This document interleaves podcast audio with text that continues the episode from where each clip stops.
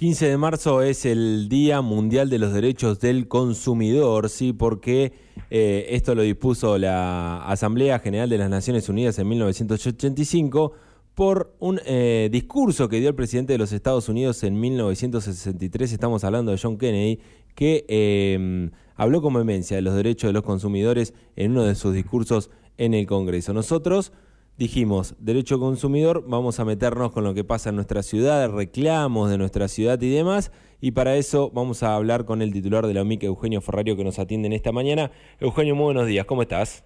Juan, buen día, ¿cómo andás? Todo tranquilo, todo bien, todo bien. Bien. Bueno, nos parecía un buen eh, momento para poder hablar de la situación en nuestra ciudad con este derecho consumidor, en realidad por dónde vienen eh, un poquito más los reclamos y eh, en qué situación se está eh, en estos momentos.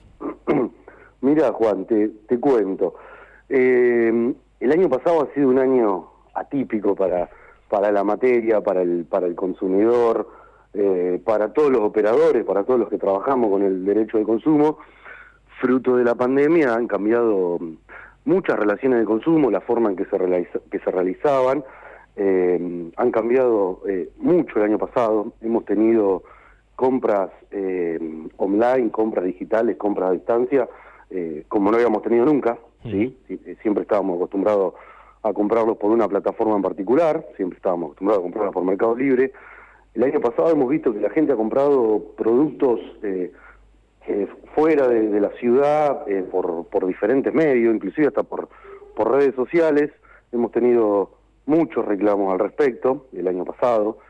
Hemos tenido un año muy difícil para trabajar con el derecho de consumo porque nuestro proceso que establece, lo establece una ley provincial establece como, como primer acto eh, administrativo, una vez que se presenta una denuncia, una audiencia presencial, porque la ley así lo establece, entre las partes, entre la, mm. firma que está denunciada y, la persona que, que se ve afectada, obviamente desde marzo que empezó la pandemia hasta agosto que pudimos eh, llevar a, la práctica una modalidad nueva, eh, tuvimos la, oficina eh, sin poder realizar esas audiencias, obviamente, y en ese momento tuvimos que, pensar, tenemos muy, muy buena relación con la Dirección Provincial de Defensa del Consumidor, también tenemos una muy buena relación con la Dirección Nacional de Defensa del Consumidor, porque justo eh, el director nacional es un chico nacido en, nuestra ciudad, Sebastián Baroselli, y también hemos tratado de idear entre todos algún,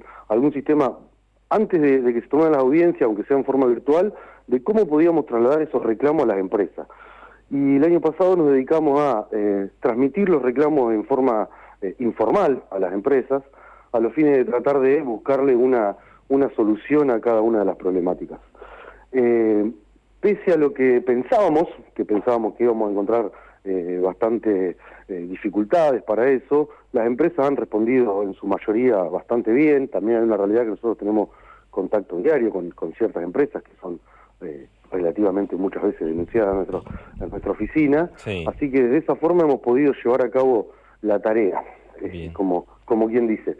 Ya a partir de agosto ahí pudimos empezar a fijar audiencias en forma virtual, eh, en base solamente eso a nivel local, eh, porque sacamos un decreto junto con la, con la Secretaría de, Legal y Técnica, eh, entendiendo el secretario de Legal y Técnica y el intendente que tampoco podíamos seguir más con estos reclamos informales, y bueno, y ahí pudimos volver a, a, a, cierta forma de volver a celebrar estas audiencias, si bien no, no, no estábamos uno al lado de otro, las pudimos empezar a hacer en forma virtual y la verdad que hemos logrado que muchas empresas que eh, años anteriores no concurrían a nuestra ciudad a estas audiencias, eh, de esta forma, con esta nueva modalidad, hemos logrado eh, que, no te digo en un 100%, pero en un porcentaje muy alto, que todas tengan presencia en esas audiencias y, poder solucionar muchos de los reclamos que, han ingresado.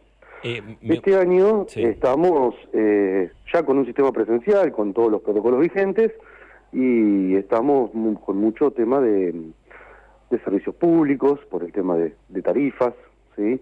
Eh, y los reclamos que vos me preguntabas cuando empezó, eh, y los reclamos históricos de telefonía fija, celular e internet, también porque ha habido muchas resoluciones en la Secretaría de Comercio con respecto a la fijación de las tarifas, así que tenemos muchísima gente que pasa a consultar y analizamos cada uno de los casos en particular a ver si existe alguna alguna violación a la ley de defensa del consumidor o, no. Claro. Me gustaría ir eh, que me expliques un poco el proceso. Por ejemplo, eh, yo quiero realizar una denuncia. Bueno, justamente en las últimas semanas me vengo peleando con una telefonía, con una compañía de internet por, por la instalación. Eh, por ejemplo, yo quiero hacer la denuncia, ¿dónde me comunico y después cómo es el proceso? O sea, ustedes reciben la denuncia. Tenemos dos formas de hacer la denuncia. En forma presencial, en nuestra oficina, nosotros tenemos un formulario preimpreso para, para facilitar esa, esa denuncia. Nada impide que alguien haga una denuncia eh, en un papel y a partir de ahí nosotros la, la reformulamos, hmm. ¿sí? O también la puede hacer ingresándola a nuestra casilla de correo electrónico que es omic eh, ¿sí? Siempre lo que le pedimos es que si se ingresa por ese, por ese canal eh, electrónico, ingrese con eh, la firma escaneada, cosa que tengamos eh, la, firma de la persona que hace la denuncia para poder ingresarla. Claro. Una vez que tenemos la denuncia, se arma el expediente y le fijamos una audiencia conciliatoria entre las partes. Bien. Bien, esa audiencia hoy en día la estamos haciendo en forma presencial, excepto en un caso puntual de, de que decidamos que se haga en forma, en forma virtual. Eh, una vez que tenemos esa audiencia, puede pasar dos cosas, que en esa misma audiencia se resuelva el reclamo, y si se resuelve el reclamo, mandamos el expediente al juzgado de faltas número 2 municipal, con, con competencia en derecho consumidor, para que homologue ese acuerdo, y una vez que lo homologa, nos manda de vuelta el expediente a nuestra oficina para que nosotros controlemos el fiel cumplimiento de ese acuerdo. Esa es una de las opciones que puede pasar.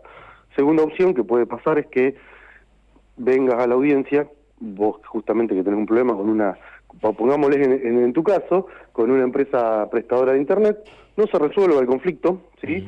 En ese caso nosotros analizamos si nos falta alguna información, eh, se la requerimos a la empresa, ¿sí? Con algún, con algún plazo legal, generalmente les, entregamos cinco días hábiles eh, a los fines de, que presenten una información que necesitamos extra, y una vez que tenemos eso y las, entre las partes no, no llegaron a ningún acuerdo, nosotros armamos un acto que se llama imputación de fondo, en el cual valoramos eh, qué eh, norma de defensa del consumidor, de derecho del consumidor, se encuentra violada en este caso. Eh, se lo notificamos a ambas partes, tanto al denunciante como al denunciado. El denunciado cuenta con un plazo de cinco días para presentar el descargo que, que, crea pertinente y una vez que presenta el descargo o vencido ese plazo sin que lo haya presentado, se lo remitimos el expediente al juzgado de faltas para que el juez sancione a la empresa o no. Y en caso de que la sancione, le fija una, una multa administrativa, una sanción a los fines de que la empresa deje de, como una, una, un modo de, prevenir futuros eh, reclamos idénticos y analiza en el caso particular de, cada expediente si corresponde inclusive una indemnización eh, a favor del consumidor. Ese a grandes rasgos sería, sería el proceso que desarrollamos en la oficina. Bien. Eh, ¿Cómo vienen en cantidad de reclamos? Ahí estuve chequeando un poco y antes de la pandemia, en alguno de los meses del fin de año, digamos, principio de 2020, podemos decir, eh, hablaban de 120 reclamos mensuales. ¿Vienen en aumento ese número con todo lo que me contaste de la pandemia? Eh, ¿Disminuyó? Eh, no, porque el, número se ha mantenido, porque si bien han ingresado desde, desde un sector la, la denuncia por el tema de la de las compras digitales, eh, también han, han bajado algún otro reclamo de que por ahí hay algunas cosas que se han dejado de hacer justamente por la pandemia, como el que suscribe un plan de ahorro, lo piensa dos veces eh, a la fines de, de, ver si va a poder pagarlo. Hemos recibido denuncias justamente por el tema de, lo, de los montos de los planes, algo que nosotros, como no existe una violación a la ley de defensa del consumidor, sino que es justamente por, el valor del auto que aumenta la cuota, Intentamos eh, pedir que se baje la cuota, pero bueno, el juez de falta entendió que, no es competencia nuestra, sino que es competencia judicial, pero en sí los reclamos vienen en el mismo, más o menos en el mismo, en el mismo, la misma cantidad. Sí hemos tenido mucho, muchísimo, consultas que no terminan siendo una, una denuncia eh, contra las empresas prestadoras de servicios públicos, sobre todo de gas, por el monto de, la, de las tarifas. Hemos analizado el año pasado eh, cerca de 1.500, 2.000 eh, cuentas de, de, de, Camusi, justamente. En muy pocas hemos encontrado algún error en facturación o, o, en la lectura del Estado. En esos casos lo que mayormente viene es eh, el elevado costo que tiene la factura y la dificultad que existe para pagarla. Eh, nosotros tenemos un contacto, la verdad, directo con, con Camusi y de cada uno de que viene eh, nos quedamos con una copia de la factura, con los datos de la persona y tratamos de, gestionarle un, plan de pago eh, acorde a las posibilidades de, cada uno de los consumidores. Pero eh, mirá que hemos analizado muchísimas facturas y, si bien el servicio es alto, justamente hoy empiezan las audiencias públicas por el nuevo cuadro tarifario del gas, mm. si bien el servicio es, alto, es algo que está aprobado por el gobierno nacional, que, lo aprueba por intermedio de, del Enargas. Claro. Eh, Eugenio, bueno, te agradecemos mucho la comunicación en, esta mañana. Está bueno tener un panorama de todo esto justamente en el Día eh, Mundial del Derecho Consumidor. Te mando un abrazo grande. Abrazo, Juan. Que siga bien. Luego. Saludos a la audiencia. Chau, chau. Pasado Eugenio Ferrari, entonces titular de OMIC, hablándonos un poco de este derecho consumidor. Derecho que se han dado a conocer también en los últimos días, eh, ocho derechos básicos, justamente eh, en conmemoración a esta jornada de hoy que es el derecho a satisfacer las necesidades básicas, el derecho a la seguridad de productos y los servicios, a ser informado también sobre estos, a elegir, la posibilidad obviamente de poder elegir, también de ser escuchado, tener intereses de los consumidores representados en el qué hacer, eh, de ser compensados a través de esto también y a la educación de los eh, consumidores como también a un ambiente saludable. Bueno, parte entonces de esta efeméride que repasábamos de esta manera en esta mañana